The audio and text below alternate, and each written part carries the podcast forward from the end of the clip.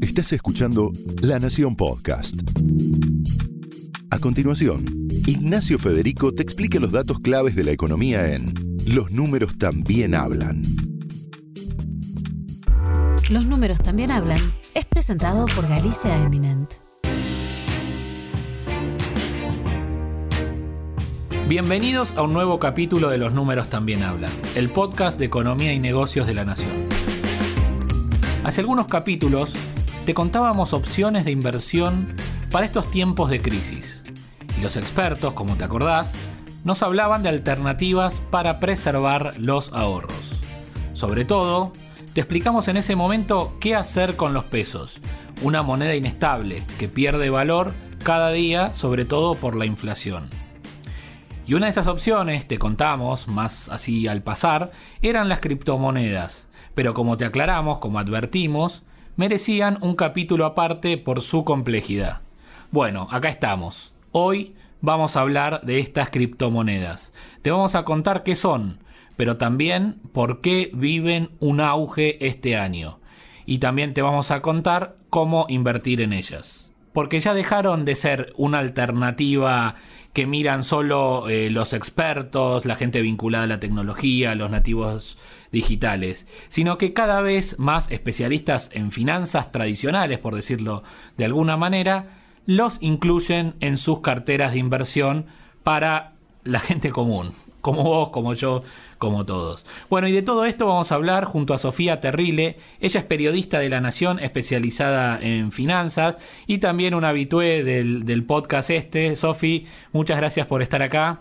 Muchas gracias, Nacho, por invitarme para hablar de este fenómeno tan que parece tan complejo, ¿no? Tan distinto. Sí, el Bitcoin, la tecnología que está atrás. Bueno, la idea de hoy es, vos investigaste mucho el tema y la idea es, digo, bajar a la tierra, bajar al, al, al usuario común de qué estamos hablando. Y como, como decíamos recién, el Bitcoin este año volvió a ser eh, noticia, llegó a máximos históricos, a valores eh, en torno a los 19 mil dólares, o sea, un Bitcoin vale hoy más de 19 mil dólares, en realidad, perdón, a eso llegó como pico máximo este año, hoy por hoy está en torno a los 17 mil, pero bueno, son valores eh, muy altos, pero ¿por qué pasó eso este año puntual, este año de pandemia, este año de crisis? Claro, Nacho, sí, como bien decís, a ver, estuvimos viendo valores que replicaban aquel furor por las Bitcoin en 2017, sí, cuando llegaron a, cuando llegó a sus picos de máxima popularidad, pero en 2020 parece ser un pico un poquito más estable, si le querés poner de alguna manera, que tiene un poquito más de sustento. ¿Por qué? Porque están convergiendo varios factores que están haciendo de la Bitcoin, de la Bitcoin, sí, de las criptomonedas, una alternativa cada vez más atractiva, como bien decías. Por un lado, Nacho, está el aval de los gobiernos. Cada vez más bancos centrales en el mundo están armando o piensan en armar su propia moneda digital. Por ejemplo, está el yuan digital, en el caso también de Suecia está la corona sueca digital, ¿sí? Acá el peso digital todavía no. Todavía no, falta, pero falta. Nuestro vecino Uruguay sí tuvo intenciones pero, de armar. O sea, ya hay estados hablando de criptomonedas y pensando en tener su propia moneda en versión digital. Exacto, exacto. Después vamos a dar más detalles porque en realidad no se puede decir cripto. Es un, es un mundo lleno de definiciones. Esto no se asusten. Vamos a tener que dar varios detalles. Eh, en realidad sería algo así como dinero fiat, dinero que emite un, un banco central, pero con cierta tecnología criptográfica Ah, bueno, detrás. bueno. Parece complejísimo, metemos. pero bueno, después vamos a meternos más en esto y van a ver que en realidad no es tan difícil como parece.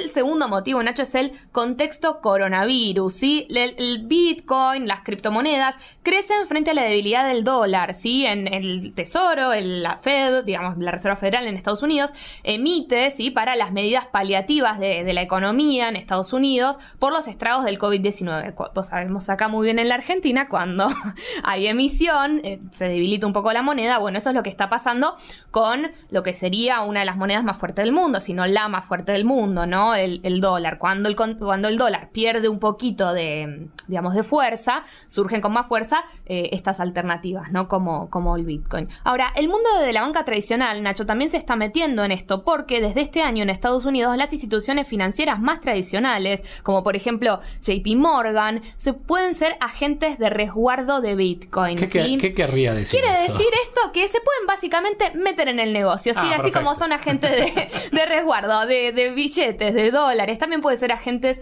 de resguardo de Bitcoin. Por último, Nacho, te sumo el apoyo del ecosistema tecnológico, porque mientras Facebook avanza con su criptomoneda Libra, que ya lleva meses, te diría años Sí, hablando fue un de gran su- anuncio Exacto. hace, hace meses, como vos decís. Exacto. El gigante, el gigante de los medios de pago, que es PayPal, va a permitir a sus usuarios comprar y vender cripto en su plataforma a partir de 2021. Pero ya lo anunció ahora, ¿sí? Comprar y vender cripto y pagar con cripto, que eso es muy interesante, porque viste que todavía, digamos que no es moneda de cambio. No, no es, lo, no es lo más común. Todavía se cree que está, eh, digamos, reservado para los especialistas en finanzas o en tecnología, en este Claro. caso, digamos, los que viven más eh, en el día a día de eso. Y, estas tendencias marcadas, estas cuatro tendencias eh, que lo empujaron sobre todo a nivel mundial, pero también eh, en Argentina, que siempre es un mercado muy, muy puntual, muy raro para estas cosas. ¿Son furor también las cripto? Claro, fíjate Nacho que en realidad las criptomonedas son furor en países donde hay trabas, ¿no? Donde hay Claro. trabas con su propia moneda, donde hay trabas para comprar otras monedas, ¿sí? En economías Donde es complicado dolarizarse donde por es otros complicado medios. dolarizarse totalmente en economías como la Argentina, ¿sí? Exactamente. O sea, acá, a ver. ¿Por qué estamos hablando de Bitcoin en un podcast en un, en en- en- del diario La Nación? ¿No? Bueno, ya te habla de que eh, es bastante mainstream, ¿no? El tema cripto acá. A ver, básicamente te diría dos motivos puntuales. Sí. Por la debilidad del peso, obviamente, y por el tema del cepo cambiario. En épocas de cepo cambiario, acá el tema del interés por las criptomonedas crece, ¿sí? Em, las dificultades para acceder al dólar oficial obviamente hacen que estas finanzas alternativas crezcan cada vez más, ¿no? Pero acá vamos a después ahondar mucho más en estos términos. Acá escuchamos desde Bitcoin, cripto, a stablecoin, DAI, ya son otros términos. Claro, sí, sí. Cuando, estamos tratando de entender qué es el Bitcoin, ya, ya aparecen los aparecen otros nuevos. términos, tal cual. Pero hay que aclarar que estamos siempre hablando de un universo de criptoactivos, un universo de criptomonedas con una tecnología muy compleja detrás. Y fíjate que en la Argentina tal es el furor, Nacho, que eh, la UIF, ¿sí? Eh, ya, está pensando en, las tiene en la mira, ya está pensando en cómo hacer para generar un registro de información de quiénes son los que hacen eh, intercambios de estas Bitcoin. Y hay al menos dos proyectos en el Congreso para regularlas, así que fíjate si no está en su máximo pico de popularidad, ¿no? O sea, como siempre decimos, la regulación a veces con la tecnología viene un poco después, pero ya es tan un hecho, tan un presente, ya no un futuro, el furor por, por estas criptomonedas, por las bitcoins, por, por todo esto, que ya la legislación se empieza a mover incluso en países como la Argentina. Pero como decíamos recién, nos vamos a meter en algunos eh, términos y queremos saber bien de qué hablamos cuando hablamos de criptomonedas, porque entendemos también que muchos todavía no pueden conocer a- conocer a lo que nos referimos. El término, para que se den una idea, se popularizó hace apenas 10 años. O sea, se habló mucho tiempo, es el futuro, es el futuro, bueno, ya es el presente, pero pasó poco tiempo relativamente para una movida tan grande. 10 años, porque el Bitcoin nació en 2009 y es la moneda más conocida de estas de las que estamos charlando, pero como te decíamos, existen decenas de criptomonedas. Hay una que se llama Ripple, perdón Sofi la pronunciación, Ripple, Lit- Li- Litecoin, Ethereum, Tether, Dash, no sé, son impronunciables también los nombres, no son muy No, lo amigables. dijiste muy bien, lo dijiste muy bien. Pero eh, además del Bitcoin hay un montón. Y, y como decía, nos vamos a poner por un minuto un poco técnicos para explicar la tecnología que hay detrás del Bitcoin o de cualquiera de estas criptomonedas que surge de la minería de datos, por un lado, a través eh, de una cadena de bloques llamada blockchain. Bueno, esa palabra que también empezaste a escuchar, blockchain, quiere decir bloques y quiere decir una cadena de bloques. Pero bueno, no te lo voy a explicar yo, esto te lo va a explicar Ignacio Carballo, director del ecosistema de programas FinTech and Digital Banking de la Escuela de Negocios de la Universidad Católica Argentina, de la UCA. Él es muy especialista en esto, es un referente y un investigador del tema y él nos explica en detalle este significado. Blockchain propone una arquitectura de software que permite almacenar una cadena de bloques que contiene información en cada bloque. pero que además de tener información posee un número único e irrepetible. Este número se llama hash y está en cada uno de los bloques y en los bloques anteriores. ¿Esto qué es lo que permite? Permite que se conecte cada bloque con su predecesor y con su sucesor. Este hash, y esto es muy importante, hace que no se pueda cambiar la información de la cadena de bloques de ninguno de los bloques, porque están conectados con un único número irrepetible. Si se le suma a esto que el almacenamiento de toda esta cadena de bloques, esta, cadena de información es descentralizada, eso quiere decir que cada usuario tiene una copia, entonces se transforma básicamente en una metodología de, de almacenaje de información inmutable con una seguridad inhackeable. Sofía, acá hay un tema importante que, nombraba Ignacio. Él decía inhackeable, es el tema de la seguridad. ¿Es, realmente así eh, un, un tema muy importante que se debate en este mundo?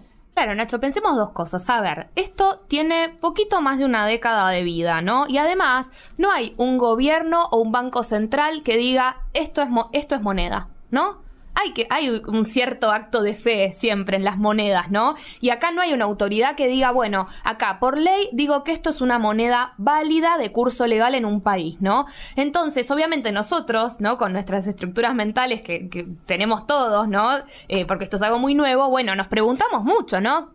¿Cuál es el riesgo a la hora de comprar intercambiar Bitcoin? ¿Qué pasa con el tema de la seguridad, no? Bueno, Sofi, de eso también nos dejó un audio Ignacio Carballo y nos va a contar, ¿es seguro comprar Bitcoin o alguna otra criptomoneda? Obtener Bitcoin se puede hacer de maneras diversas. Una de ellas es minando, donde ahí entonces se recibe eh, una, una nueva creación de esta de esta moneda, otra es comprársela a un tercero y ahí ya empiezan a aparecer los riesgos propios de a quién se la estás comprando y de qué manera se la estás comprando. Por supuesto, hacer esto, si se quiere, en su manifestación más pura, requiere unos conocimientos que son excluyentes de programación y no cualquier persona puede meterse, no sé si de programación, pero no cualquier persona puede meterse a, eh, adquirir bitcoins directamente desde la blockchain de Bitcoin o a través de la minería. Y es por eso que aparecen intermediarios. Estos intermediarios, su, manifestación más conocida son los exchange, que podemos pensarlos como casas de cambios.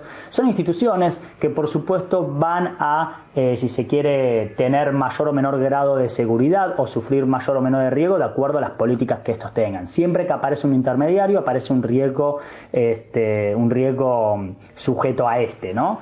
Ahora, de nuevo, si la pregunta es si es seguro tener un Bitcoin en la blockchain de Bitcoin, si alguien puede hackear esta blockchain y robarse todos los Bitcoin, bueno, por lo que acabamos de escribir, es sin duda la metodología de almacenaje de información más segura que existe hasta la fecha.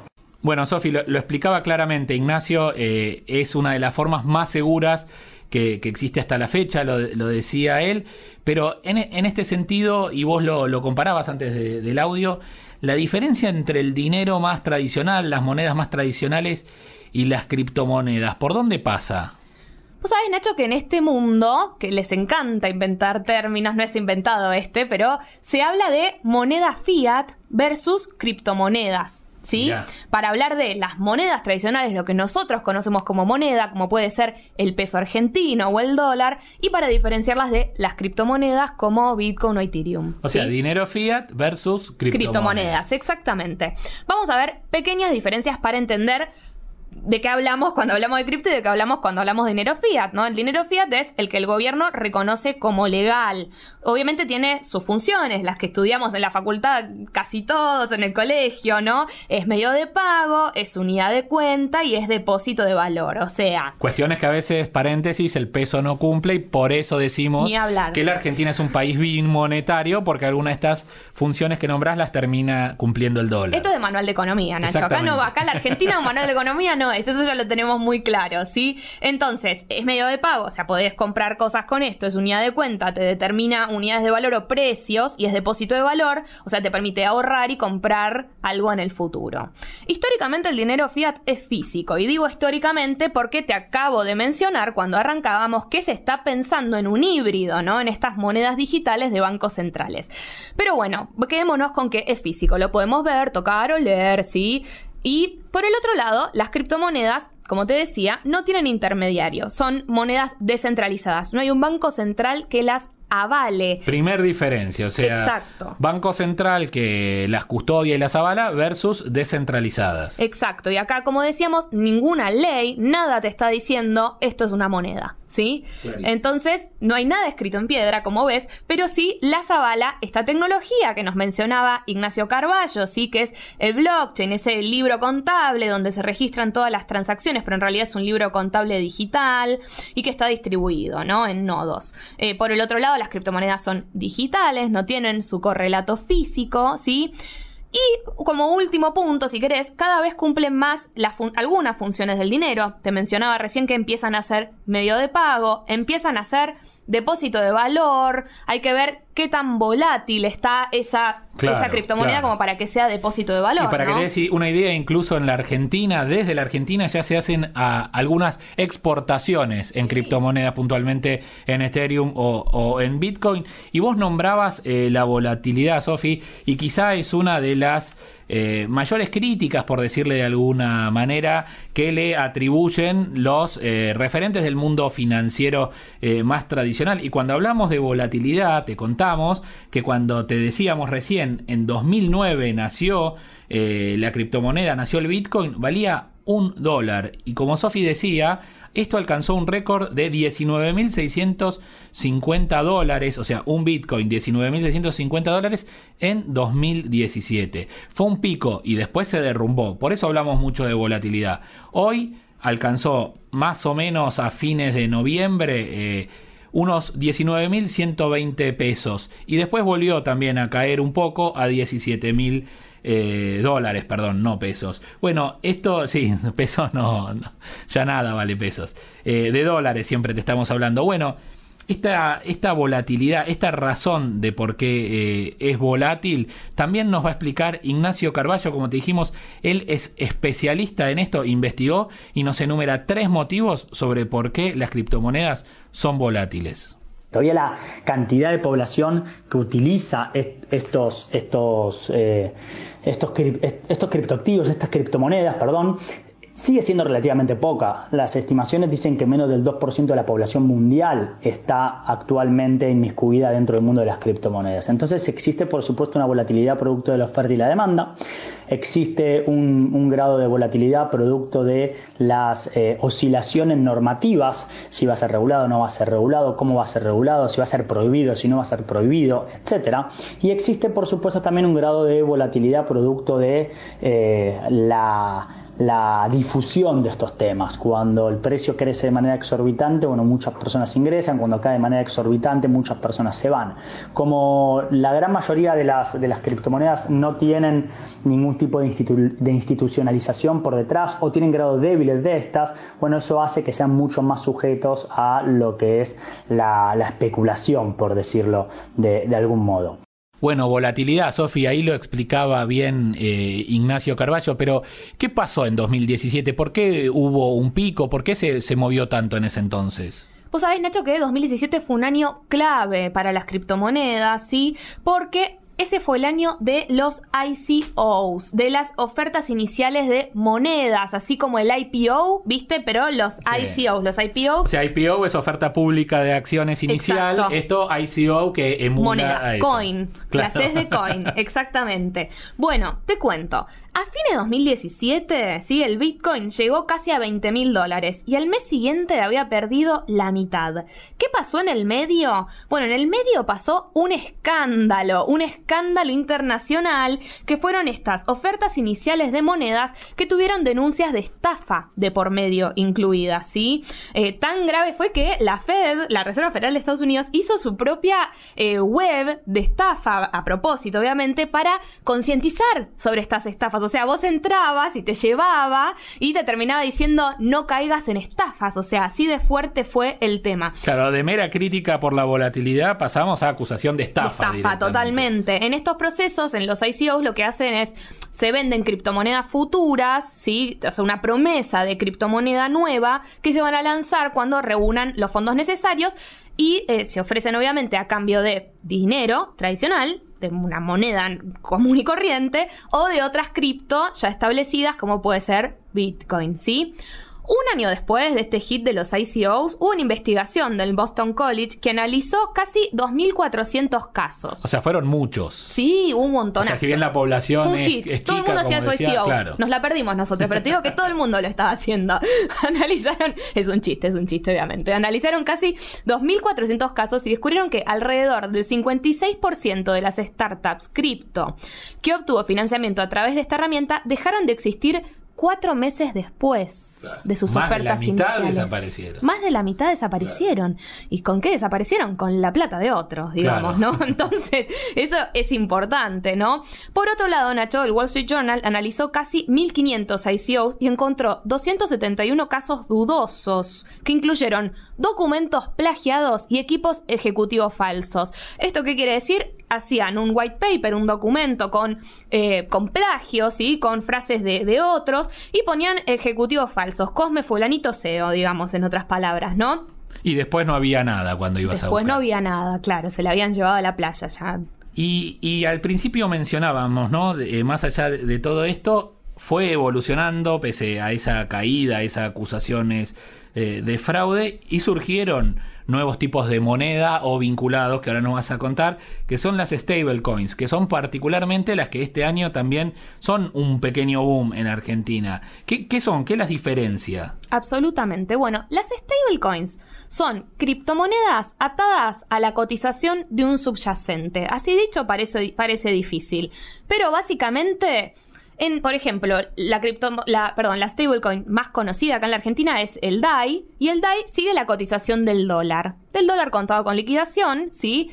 Pero un DAI está más o menos la cotización del contado con liquidación, cerca de 150 pesos. Entonces, digamos, eh, lo que pasa es que también obviamente stablecoins que siguen el petróleo, el oro, hay de todo. Pero lo Pero que... como somos fanáticos del dólar, acá Ah, la acá que hablamos más de la del dólar. es la de el DAI. Totalmente, totalmente, claro. Lo que te da es obviamente un resguardo de que no va a ser tan volátil como el precio del Bitcoin, de- del Bitcoin, claro, porque como está atada, por ejemplo, el DAI, también está USDT, USDC, están atadas a la cotización del dólar, bueno, obviamente Te da el cierto dólar es- respaldo, claro, cierta seguridad. exacto, tiene cierta estabilidad, ¿no? Digamos, eh, no sé qué pasaría en el caso del peso, ¿no? Una stable con, con el peso, ahí ya nos ve un poquito más complicados. Pero bueno, el DAI, te cuento Nacho, eh, llegó a picos de máxima popularidad en búsquedas de Google.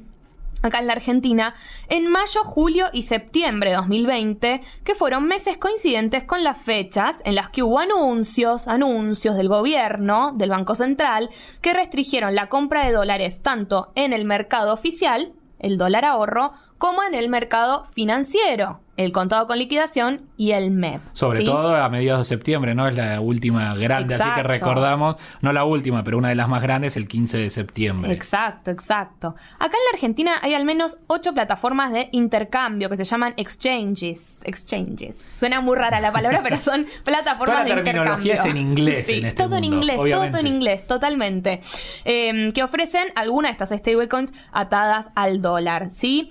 En la Argentina, como te decía, siguen la cotización del CCL, ¿sí? ¿Por qué? Porque estos exchanges, cuando tienen que comprar esos DAI para luego vendértelos, bueno, tienen que usar el dólar cable o el dólar CCL para hacer sus operaciones. Y para esto, eh, ¿cuáles son los principales beneficios de las stablecoins, Sofi? En este caso no te lo voy a preguntar a vos, sino que se lo vamos a preguntar a Nadia Álvarez. Ella es representante local de la Fundación Maker, que es la organización que está detrás del desembarco de este tipo de criptomoneda eh, en el país. Bueno, ella nos va a explicar los principales beneficios de operar con stablecoins. Para empezar, eh, las stablecoins son una moneda global y digital que toman un precio estable de referencia. Por ejemplo, en el caso de DAI es el dólar, pero también existen stablecoins que toman como precio de referencia el valor, el valor del oro, por ejemplo. Eh, las ventajas de las stablecoins frente a, por ejemplo, el dólar, para hablar de DAI, es que las transferencias son inmediatas y son fáciles de hacer. Para mí es lo mismo enviarle DAI a mi vecino o enviarle a alguien que está en otro continente. Y, y también al ser una moneda global, el mercado de las stablecoins es 7 por 24, o sea, cualquier persona puede comprar eh, DAI un domingo a la noche. Otra cosa es que no necesitas una caja de ahorros en dólares o un banco, en un banco o tener una caja de seguridad. Puedes tener tus DAI en tu wallet. Eh, no hay mínimos, no hay máximos, no existen cuotas de manejo y además puedes eh, llevar los DAI contigo a cualquier lugar del mundo sin importar las cantidades. Bueno, lo explicaba eh, muy claro Nadia Álvarez y ella mencionaba, es una moneda global, eh, eh, opera 7 por 24, no requiere caja de ahorro. eso entre las principales menciones que, ella hacía, pero quizá le repreguntamos ahora a Nadia por qué se hicieron tan famosas eh, en, la, en, la, Argentina. Algunos indicios te dábamos, un país volátil, un, un país que no, que donde es difícil dolarizarte, un país donde querés preservar los ahorros con una moneda local débil. Bueno, nadie lo explica en este audio. Las stablecoins se hicieron famosas en, en la Argentina y por la devaluación acelerada que hemos vivido en los últimos años. Eh, la pérdida de valor del peso y la falta de opciones que tenemos para poder guardar el, valor del dinero, de los ahorros en el tiempo, hace que, hacen que se empiecen a buscar opciones. Hace unos años, en esa búsqueda de opciones, muchos llegaron a Bitcoin, pero es una opción que tal vez es un poco arriesgada porque su precio fluctúa, entonces es, para muchos era muy difícil verlo como como algo para, mantener el valor del dinero a través del tiempo. Pero con la llegada de las stablecoins es algo mucho más fácil para, para, muchos argentinos porque al ser un sintético del dólar es un lugar conocido y es más fácil adoptarlas como una moneda de ahorro. Bueno, Sofi, acá clarísima las explicaciones, pero empecemos a bajar, como prometimos, un poco esto al bolsillo. Este podcast siempre se eh, encarga también del consumo de personal, las inversiones. Eh, ¿Y cómo se compran las criptomonedas puntualmente? Sí, ¿sabes que hay algo que me parece que no mencionamos y que es muy importante mencionar? Y es que vos podés comprar pedacitos de Bitcoin. Ah, mira. No podés, no, no hace falta, o podés, si podés, sos un dichoso. Si vos, o sea, no hace falta que compres un Bitcoin entero a 17 mil, 19 mil dólares, sino que podés comprar un, cachito, un pedacito de Bitcoin, ¿sí? Eh, en el caso de, los DAI es, digamos, más fácil el acceso porque, como les decía, equivale a un dólar y con no a 19 mil dólares como vale el Bitcoin ya. Entonces, ¿cómo compras estas, estos criptoactivos, estas, criptomonedas? A través de esta palabra que les acabo de mencionar, que son los exchanges, estas plataformas, o a través de la compra peer-to-peer. Esto quiere decir de persona a persona. Nacho me, vende a mí eh, su Bitcoin, ¿sí? que Y los exchanges forman como, funcionan, perdón, como si fueran casas de cambio, digamos, para entenderlo. Algo así, sí, pongámoslo algo así. No son casas de cambio, sí, a pesar de que hay algunas que ejercen alguna de estas funciones, no son necesariamente casas de cambios, pero pongámoslo así para poder entenderlo. Ellos te transforman pesos en eh, Bitcoin, en Ethereum, en la criptomoneda que elijas o en la stablecoin que elijas. En los exchanges te van a cobrar una comisión, te van a pedir que te registres con tu DNI, que, que des tus datos, que asocies una cuenta para hacerle transferencias, ¿sí? Eh, y también, si, si estás interesado, si ya llegaste a este punto, estás interesado en comprar, eh, te recomiendo que te fijes en el sitio coinmonitor.info para ver las diferentes cotizaciones en 12 exchanges en la Argentina. O sea, es un lugar donde están todos juntos y donde podés ver la cotización. Exacto, ¿viste? Como entramos al Banco Central a mirar cuánto está el dólar. Bueno, ahí mirás a cuánto están eh, las, las stablecoins, a cuánto está el Bitcoin en diferentes lugares. Un pedacito de Bitcoin, ¿no? ¿Y cómo se, nos comportamos generalmente eh, comprando eh, criptomonedas? ¿Quién, ¿Quién es el usuario como más frecuente o promedio?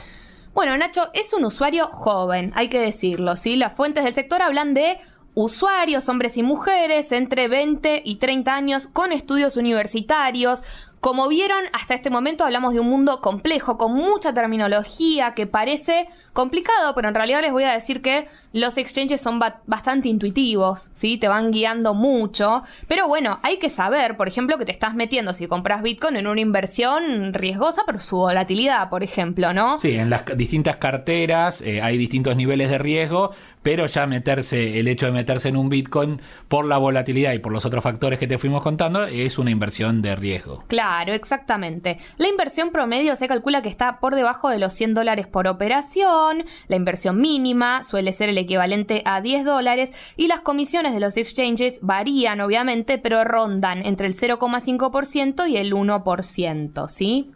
Clarísimo. Y esta es la manera de, comprar criptomonedas.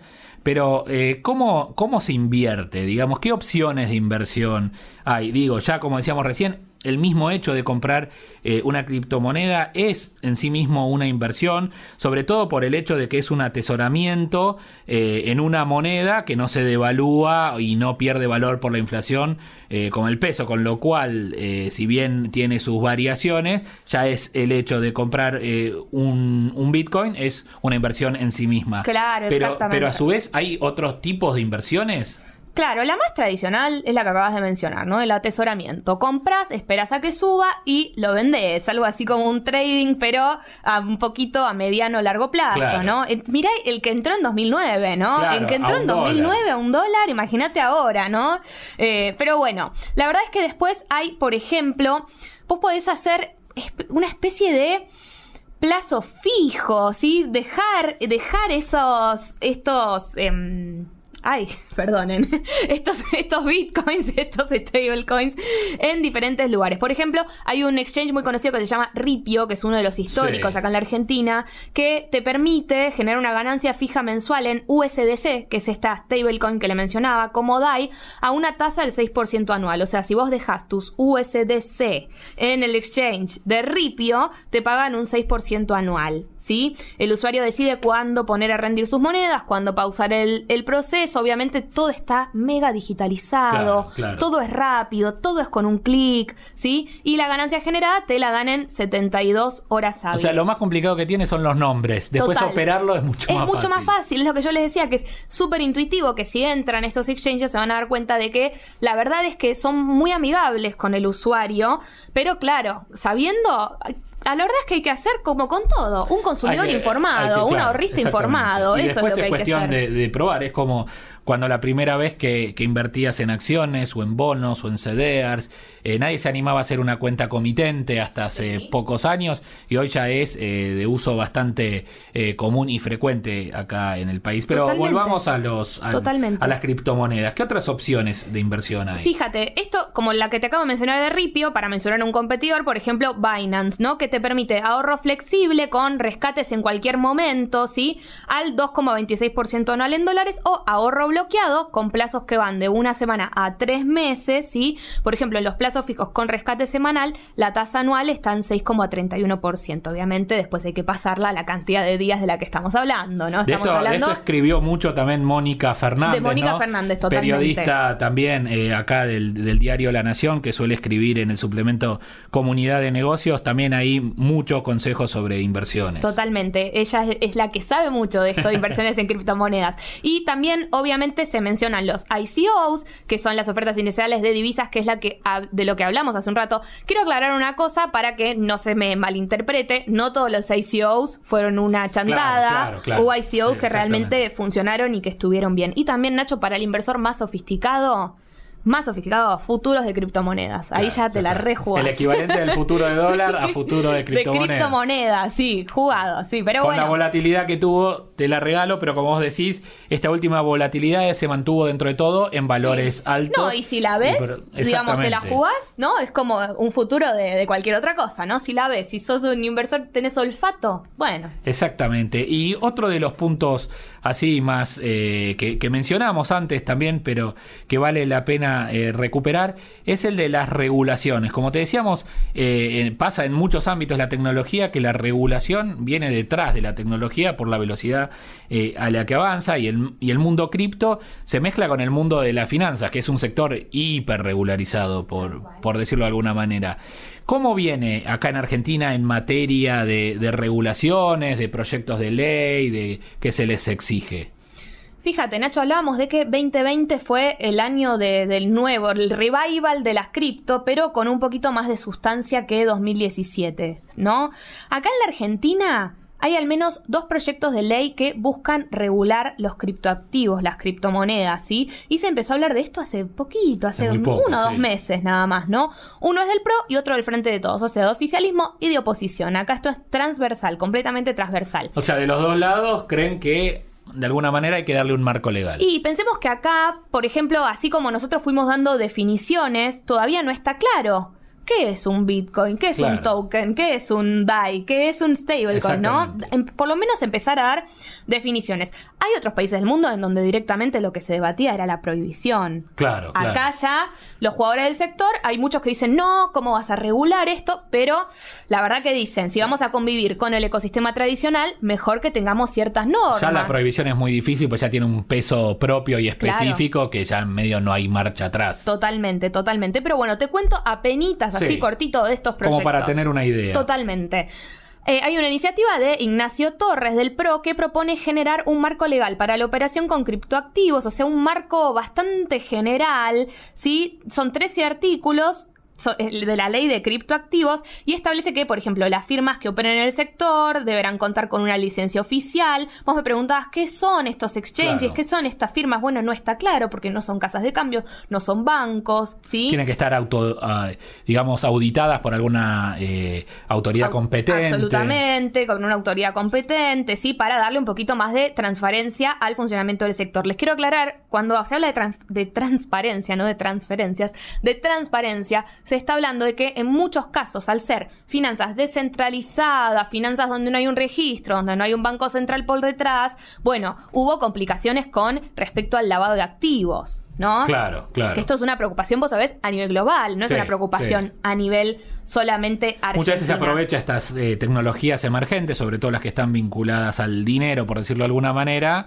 eh, para eh, todo lo que es lavado, como decías. Totalmente, totalmente. Eh, el proyecto de Torres designa al Banco Central, a la, univers- a, a la Unidad de. Investigación Financiera o a la CNB, a la Comisión Nacional de Valores, como las entidades que podrían sancionar o revocar las licencias operatorias si hubiera incumplimientos o falta de transparencia. Este proyecto busca aprobarse en 2021 y no busca que aplicarle ningún impuesto. ¿sí? Claro, eso. Torres siempre como que lo aclara, dice Sí. que esto no tiene un costo fiscal, ni se le pone ningún impuesto, sino que él lo que dice es que, como te contamos al principio, lo que se busca es un marco legal donde se reconoce a los criptoactivos como activos financieros y lo que se busca en última instancia es eh, darle seguridad al usuario final, Claro. que no te dejen en banda, como contamos.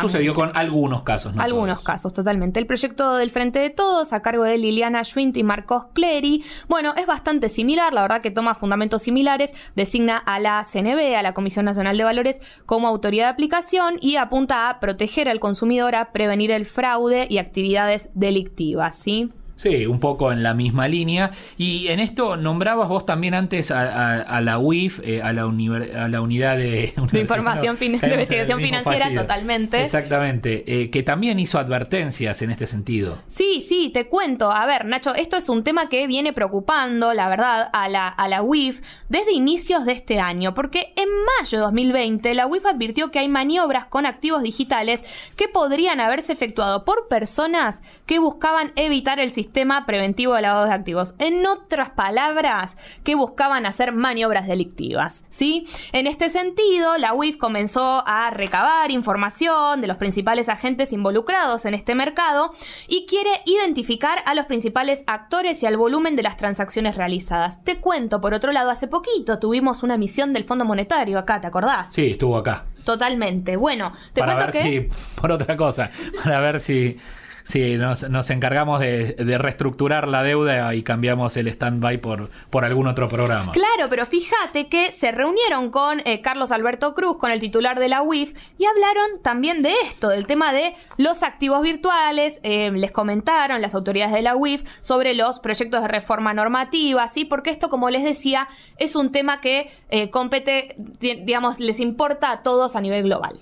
O sea, exactamente, es un tema que está en la agenda de los principales entes financieros, no, no, sobre- no- solamente acá en Argentina con estas dos leyes y con la UIF, sino que esto es algo que le preocupa al FMI, que los países le están buscando la vuelta y que se le quiere encontrar eh, una solución, una salida y un marco regulatorio. Pero volviendo a bajar a, a- a tierra un poco también todo todo este, todo este tema, eh, te contamos, Argentina es una ciudad que adopta, una ciudad, no, un país que adoptó bastante todo lo que es eh, criptomonedas. Buenos Aires es una ciudad que en la jerga, eh, los que saben la conocen como super cripto, ¿no, Sofi? Sí, totalmente.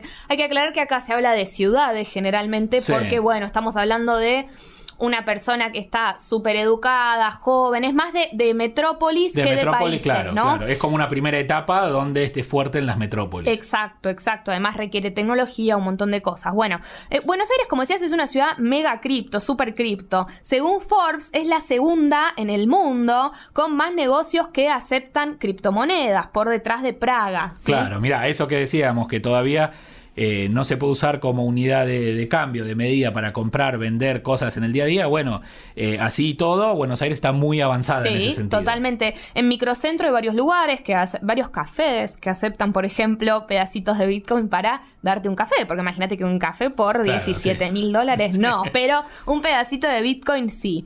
El sitio CoinMap, que recopila datos de varias ciudades del mundo, también nombró a Buenos Aires la mejor cripto ciudad del continente. Y sí, y aseguró que es una de las urbes con mayor adopción en este tipo de activos. Y además, así eh, comprar y vender, como decíamos, que Buenos Aires es una ciudad muy avanzada. Eh, ex- ¿Existe el equivalente a un cajero como de, de extracción de, de plata? Sí, vos sabés que en la Galería Jardín y hay algunos supermercados donde hay cajeros Bitcoin, ¿sí? Vos pones o pesos o dólares y te podés comprar Bitcoin a través de estos cajeros. Es una empresa que se llama Atena, Athena, como le quieran decir, eh, y instaló sus propios cajeros Bitcoin por varios puntos de la ciudad. Estén atentos porque son decenas de estos cajeros, los van a ver. Es algo que eh, se viene cada vez más, ¿no? Totalmente, totalmente. Te dejo un último datito. A ver, como para Curioso, cerrar. Para cerrar. Bueno, vos sabés que hay cada vez más empresas, ¿sí? Que quieren pagar en Bitcoin. ¿Pagar qué?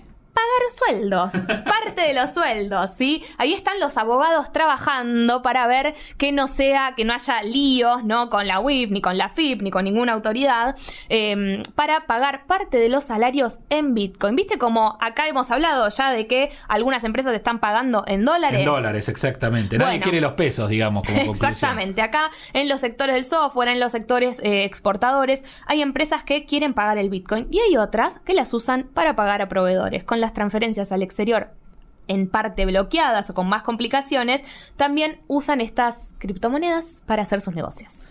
Y la escuchaste, fue Sofía Terrile, periodista de la Nación, especializada en finanzas, especializada en criptomonedas también, que te contó todo lo que tenés que saber sobre el Bitcoin, pero también sobre las tantas otras criptomonedas y stablecoins, como le dicen ahora, que equivalen a porciones de dólar o a un dólar, para operar en la Argentina. ¿Por qué es tendencia? ¿Por qué fueron un boom en 2020? Y todo lo que tenés que saber para invertir, para no perder el valor de tus pesos, como siempre te decimos, acá te contamos una nueva opción, las criptomonedas. Sofi, muchas gracias por estar hoy con nosotros. Muchas gracias, Nacho.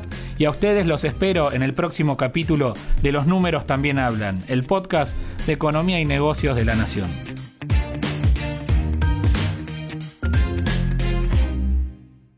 Esto fue Los números también hablan, un podcast exclusivo de La Nación. Escucha todos los programas de La Nación Podcast en www.lanacion.com.ar. Suscríbete para no perderte ningún episodio. Estamos en Spotify, Apple Podcast, Google Podcast y en tu reproductor de podcast favorito. Seguí escuchando La Nación Podcast.